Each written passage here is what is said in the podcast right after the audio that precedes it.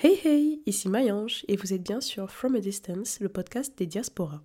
Aujourd'hui, on va s'intéresser à la question des accents. Là, je vous parle avec euh, cette voix-là, ma voix un peu professionnelle, un peu malade aussi, avec l'accent français. Au Burkina, on dirait que je choro. Car ma voix, mon accent, ça peut aussi être celui-ci. J'ai entendu la voix de mon père dans ma tête. Mon père qui m'a dit, ma chère, on t'a pas envoyé en France pour faire assistante sociale. C'est pas mieux, tu vas descendre dans ton affaire d'aider les gens. Là, si vous brûlez tous ensemble, on va faire comment? Toutes les affaires que tu as ramassées parce que soi-disant ça coûte trop cher pour brûler là. Donc voilà, tranquillement, j'ai fait mon sac. Moi, j'ai pris mon manteau aussi parce que, les gars, on peut mourir de chaud, mais on peut aussi mourir de froid. hein. Si tu sors dehors dans cette température-là sans pull, tu vas mourir. Le tien c'est le tien et le mien c'est le mien, l'accent.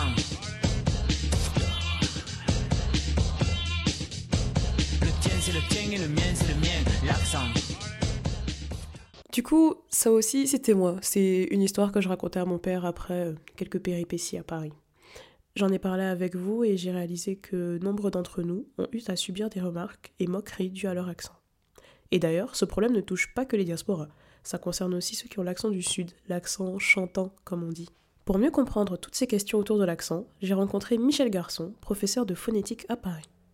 Eh bien, bonjour, Michel Garçon, pouvez-vous vous présenter, s'il vous plaît? Bonjour Marie-Ange. Voilà, je suis professeur de phonétique depuis près de 25 ans et je suis spécialiste de la correction d'accent. Donc je ne suis surtout pas un orthophoniste. Un orthophoniste ou une orthophoniste, c'est quelqu'un qui est là pour réparer des troubles, des dysfonctionnements du langage. Le fait d'avoir un accent régional ou étranger euh, n'est pas un trouble, n'est pas une maladie, et, euh, mais on peut le corriger pour euh, euh, correspondre à différents besoins ou objectifs. Je ne suis pas la seule à avoir euh, plusieurs accents en fonction des circonstances. C'est aussi le cas de Galit, qui nous en parle aujourd'hui. Mon père est américain, ma mère est française et euh, bah, du coup je suis issue de la religion juive et euh, mes parents ont toujours trouvé ça important qu'on ait de la culture israélienne autour de nous en grandissant. Donc euh, quand j'étais petite, j'avais beaucoup de babysitters euh, israéliennes qui me parlaient en hébreu et quand j'étais petite, je parlais hébreu, mais je l'ai perdu. Et du coup, euh, je continuais à parler avec ces babysitters en anglais. Chez moi, j'avais l'accent américain, l'accent israélien en anglais, euh, l'accent français en anglais. Quand j'ai grandi, j'étais très éponge avec les accents. Et euh, j'arrivais de ouf à mimiquer ces accents. Et en fait, au fur et à mesure que j'ai grandi, c'est juste devenu un, un automatisme de répondre à la personne à qui je parlais devant moi avec son accent. C'est particulièrement lors d'un voyage en Afrique du Sud que ces accents multiples lui ont posé problème. Quand j'étais là-bas, et je dormais pas du tout beaucoup, euh, c'était un bordel pour mon cerveau, il n'arrivait pas du tout à s'adapter. Du coup, dans une même phrase, euh, je changeais huit fois d'accent et j'avais un accent incompréhensible. Changer d'accent comme ça en permanence au milieu d'une phrase ou en fonction de ses interlocuteurs, comment, comment ça se fait? Comment est-ce que ça fonctionne? D'abord, il y a un mimétisme qui fait que si on parle longtemps avec une personne, on peut avoir envie de parler comme elle, de prendre la même intonation. Ça, ça peut marcher dans les deux sens. Et puis, l'autre aspect, c'est que quand on veut avoir un accent standard, eh bien, euh, on a une vigilance qui se met en place et euh, cette vigilance, eh bien, elle se relâche lorsqu'on est fatigué ou si on a bu un peu d'alcool avec des amis lors d'une fête le soir, etc. C'est normal que l'accent naturel revienne plus fort lorsque la vigilance se relâche. Finalement, passer de l'accent burkinabé entier à l'accent français, c'est normal et c'est rassurant de le savoir. Mais du coup, c'est quoi cet accent français? C'est quoi l'accent français standard? Puisque même en France, il y a plusieurs accents qu'on vienne du nord ou du sud. Alors il y a énormément d'accents en France, que ce soit d'Alsace, euh, de Bourgogne, du sud-ouest, du sud-est, etc. Mais euh, l'accent standard, eh bien, c'est l'accent qu'on parle dans les médias. C'est celui euh, typiquement de Paris aujourd'hui et pas de Paris il y a 100 ans ou 80 ans. Bon, on dit que la France est un pays centralisé et dans les médias, on parle donc l'accent de Paris, c'est l'accent standard. Tout autre accent, eh bien, euh, paraît un peu exotique par rapport à celui-là. C'est quand même rigolo de se dire que l'accent du Sud, qui est un accent français, peut paraître exotique en France. Oui, mais exotique au sens euh, extérieur. Ben oui, la France est un pays très centralisé La vie économique et culturelle, souvent, euh, est, centrée sur Paris, où, on accuse aussi les, les, Parisiens ou les intellectuels, parfois les médias, de faire du parisianisme.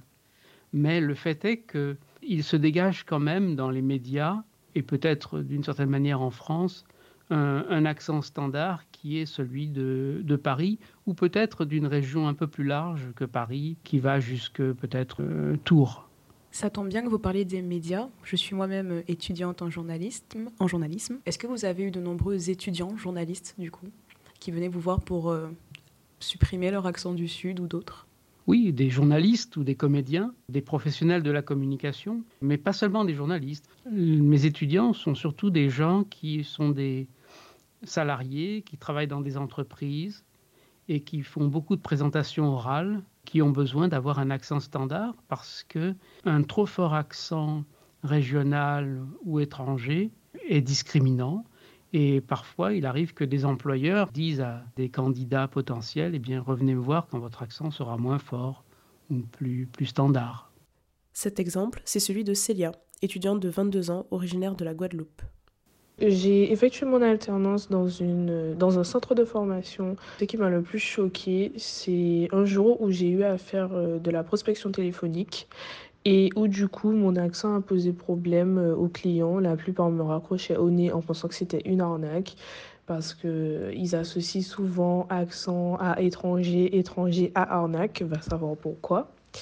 Et donc, du coup, euh, après plusieurs reprises, mon supérieur n'a pas compris pourquoi les personnes raccrochaient.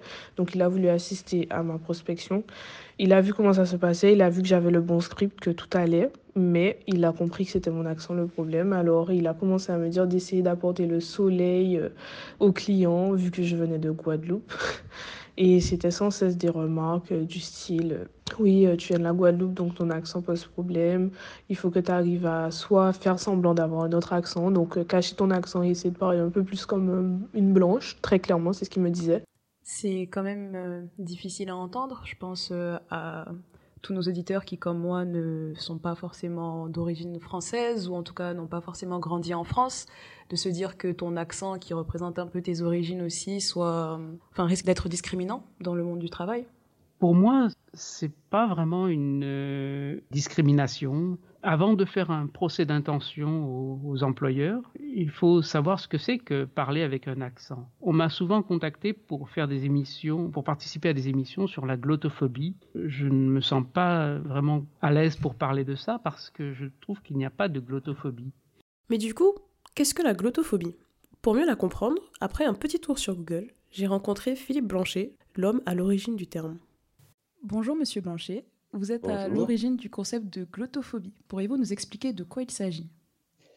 Oui, alors ce, ce, terme, je l'ai forgé pour rendre compte d'une chose qui se produit dans un certain nombre de sociétés, et notamment beaucoup dans la société française, qui est le fait que des gens se voient privés du droit à s'exprimer dans leur langue, à leur façon, et qu'ils sont traités défavorablement par rapport à d'autres personnes au simple motif qu'on leur refuse le droit de parler leur langue ou de parler à leur façon. D'abord, une petite précision, le, terme glottophobie ne recouvre pas que les discriminations au prétexte de la prononciation des gens, ce qu'on appelle un accent, hein. ça, re, ça, recouvre toutes les discriminations avec un prétexte linguistique. Euh, ça peut être aussi la, grammaire que vous utilisez, les mots que vous utilisez, mais aussi et le fait de parler une autre langue, le fait qu'on vous interdise de vous exprimer dans une autre langue, en France par exemple, une autre langue que le français. Lorsqu'on vient d'ailleurs, on, pourrait, on aurait tendance à interpréter ces remarques comme des microagressions racistes, mais faut-il réduire ces euh, remarques à du racisme? D'abord, c'est pas forcément du racisme au sens où, si on est d'accord sur le terme racisme, au sens où c'est une façon de discriminer des personnes qu'on considère appartenir à une race entre guillemets différente, notamment du fait de leur apparence physique. Il y a évidemment des liens, c'est du rejet de gens au motif de leurs caractéristiques différentes, euh, mais euh, si vous êtes québécois et qu'on se moque de vous, qu'on vous refuse un emploi à cause de votre façon de parler français, et que vous êtes un québécois d'origine européenne, euh, il y a peu de chances que ça, peu de probabilité que ça relève de quelque chose qu'on pourrait appeler du racisme. C'est la même chose si vous êtes paysan berrichon ou un qu'est-ce que je vais prendre un blanc réunionnais, par exemple. Hein. Mais là où ce que vous dites euh, euh, peut se produire, c'est au sens où, d'une part, la façon dont on parle est liée à nos origines, et donc parler une certaine langue ou parler le français d'une certaine façon la plupart du temps, c'est interprété comme un signe qu'on a une certaine origine. Alors c'est souvent vrai, mais pas toujours, bien sûr. Euh, et d'autre part, parce que, comme on le sait, les discriminations sont souvent euh, additionnées, croisées, multipliées plus qu'additionnées d'ailleurs. Hein. Euh, et du coup, des personnes peuvent être discriminées pour plusieurs prétextes en même temps. Qui peuvent être liés à la fois à leur origine marquée par leur façon de parler et à leur origine marquée par leur apparence physique. Et dans ce cas-là, il y a à la fois glottophobie et racisme, si vous voulez.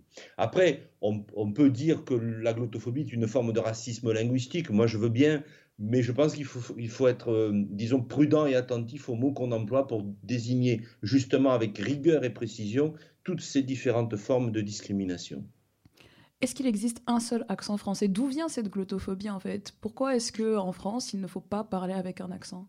Pour faire très court, cette prononciation dite euh, normative du français et la prononciation des classes supérieures parisiennes qui, euh, qui ont eu les moyens, le pouvoir d'imposer leur variété linguistique comme le modèle de la langue française, de la même façon qu'ils ont imposé leur langue, le français, comme langue à l'ensemble des Français. Parce qu'au départ, il ne faut pas oublier que le français, c'est la langue de l'île de France. Euh, partout ailleurs en France, jusqu'au début du XXe siècle, on parlait d'autres langues que le français. Quand on a appris le français bon gré mal gré, y compris sous la contrainte, on a longtemps continué, et ça existe d'ailleurs toujours, à parler d'autres langues à côté. Donc en gros, le fait qu'on considère qu'il y a des gens qui parlent mal ou qui prononcent mal le français, c'est une façon pour les classes dominantes parisiennes d'exercer et de reproduire leur pouvoir, qui est à la fois un pouvoir symbolique, comme disait Pierre Bourdieu, c'est-à-dire en gros un pouvoir culturel, linguistique, éducatif, mais aussi c'est souvent corrélé à un pouvoir politique ou un pouvoir économique parce que on vous empêchera d'accéder à des positions de prestige, par exemple à des positions euh, politiques nationales, justement si vous parlez un autre français que le français des classes supérieures parisiennes. Ce qui fait que par définition, elles ont un privilège, elles s'accordent un privilège et elles, euh, érigent un barrage, un obstacle pour empêcher les autres de, partager ces privilèges. Du coup, une des manières de lutter contre ça, ce serait euh, la représentation. S'il y avait d'autres, s'il y avait plus de personnes avec des accents, avec qui parleraient d'autres langues et non pas dialectes, dans les euh, instances publiques ou même dans les films, à la télé, ce genre de choses, ça permettrait de lutter un peu contre toutes ces discriminations? Oui, bien sûr, mais c'est un cercle. Alors, c'est un cercle vicieux qu'il faudrait transformer en cercle vertueux, c'est-à-dire que s'il n'y a pas euh, suffisamment euh, de présence de ces autres façons de parler ou de ces autres langues au cinéma, à la télévision, à la radio, etc., c'est avant tout une question de statut. Le système social français, y compris par les lois, par les règlements, a construit une hiérarchie linguistique où le français est au sommet, le français normatif au sommet du français, et où le reste est euh, euh, renvoyé en bas de l'échelle. Et du coup, évidemment, les gens pensant, ayant été convaincus parce qu'on le leur a inculqué à l'école, dans les médias, etc., les gens pensant qu'il y a une langue supérieure aux autres, ils ont tendance à se dire qu'il vaut mieux parler la bonne langue et ne pas utiliser les mauvaises variétés ou les mauvaises langues. Et donc, il faudrait euh, sortir de ce cercle vicieux pour le transformer en un cercle vertueux, où à la fois les gens trouveraient que ben, les façons de parler, les langues, les variétés, les accents sont égaux, et que finalement chacun a bien le droit de parler à sa façon, et que c'est des jugements strictement arbitraires qui fait qu'on essaye de les hiérarchiser, donc rejeter cet arbitraire, remettre les langues et les façons de parler à égalité, et du coup que les gens se sentent la dignité, euh, se sentent au fond autorisés à ne s'auto-censurent plus et se sentent autorisés à parler à leur façon, y compris dans les espaces publics. L'accent est donc un véritable enjeu de société, au point de pousser certains à le supprimer pour mieux s'intégrer. C'est un peu l'essence de votre métier, monsieur Garçon. Pensez-vous que pour se faire mieux comprendre, pour s'intégrer, il faudrait supprimer son accent Peut-être au moins le temps que la société change? Je n'aime pas trop l'idée de, oui, supprimer son accent, mais, mais effectivement, avoir un accent standard, ça permet de mieux répondre euh, aux critères qui sont aujourd'hui euh, ceux qu'on attend dans le monde du travail, par exemple. Il y a des exemples concrets. Euh, si j'ai une comédienne toulousaine qui veut avoir des rôles de française, mais pas forcément de française du Sud, eh bien, elle aura intérêt à avoir un accent standard et elle pourra jouer tous les rôles qu'elle voudra au cinéma. Et euh, sinon, elle sera cantonnée à certains rôles. C'est pareil pour quelqu'un qui a un accent étranger, qui veut avoir des rôles de, de français ou de française. Quel conseil donneriez-vous à ceux qui, aux, personnes issues des diasporas, du coup, qui ont un accent issu de leur langue étrangère et qui ont un peu de mal peut-être à s'intégrer ou qui reçoivent beaucoup de remarques par rapport à ça? Dans la société française aujourd'hui, la majorité des gens pensent que finalement c'est justifié, c'est légitime de reprocher aux gens d'avoir un accent euh, venu d'une autre langue. Et tant qu'on n'aura pas convaincu euh, la majorité de la société française, on ne pourra pas l'affronter. En attendant, je pense qu'il faut leur donner le conseil, disons, de diversifier leur, euh, leur palette linguistique, un peu comme un peintre diversifie les couleurs sur sa palette, et d'avoir dans certaines situations où c'est hélas exigé, euh, un français plus proche, pas forcément euh, totalement, mais plus proche de, la norme du français standard parisien. D'une part, en étant bien conscient que c'est une forme de discrimination, que c'est arbitraire et qu'il faut continuer à travailler à contester ça, à critiquer ça, à, quand on est témoin de ça, par exemple, à, interpeller les gens en leur disant non mais tu peux pas dire ça à cette personne, euh, tu n'as pas le droit de faire ça, c'est pas bien. donc qu'on soit conscient de ça, que qu'on ait de l'esprit critique, qu'on essaye d'éduquer au fond les gens autour de soi, parce que finalement les gens ne le font pas forcément, disons, par méchanceté ou par bêtise, ils le font aussi souvent par ignorance. On leur a tellement mis ça dans la tête qu'ils croient que c'est normal. Et puis, bah, continuer à travailler à renverser ça, c'est-à-dire garder leur prononciation pour, euh, enfin autant qu'ils le peuvent, parce que c'est pas toujours tout à fait conscient, pour dans d'autres situations continuer à parler à leur façon à eux, euh, soit parler français avec leur accent issu du contact avec leur langue première, soit continuer à parler leur langue première, parce que au fond, Parler plusieurs langues, c'est toujours une richesse. Qu'on parle une langue commune, oui, à condition qu'on n'abandonne pas ces autres langues. Finalement, je pense que c'est ce que je garderai de toute cette conversation sur les accents. J'ai un accent, j'en ai même deux ou trois, ça dépend de mon interlocuteur, ça dépend de mes émotions. Et c'est pas plus mal. C'est tout à fait normal, merci, ça du coup, dorénavant je le sais. Et en vérité, j'en suis même fière. Mon accent, c'est le soleil de ma planète. Je peux pas comme une paire de lunettes. Mon accent vous fait sourire et c'est vrai. Mais au moins pendant ce temps, vous m'écoutez. Mon accent vous paraît différent, c'est idiot. Simplement, moi, je bouffe pas la moitié des mots.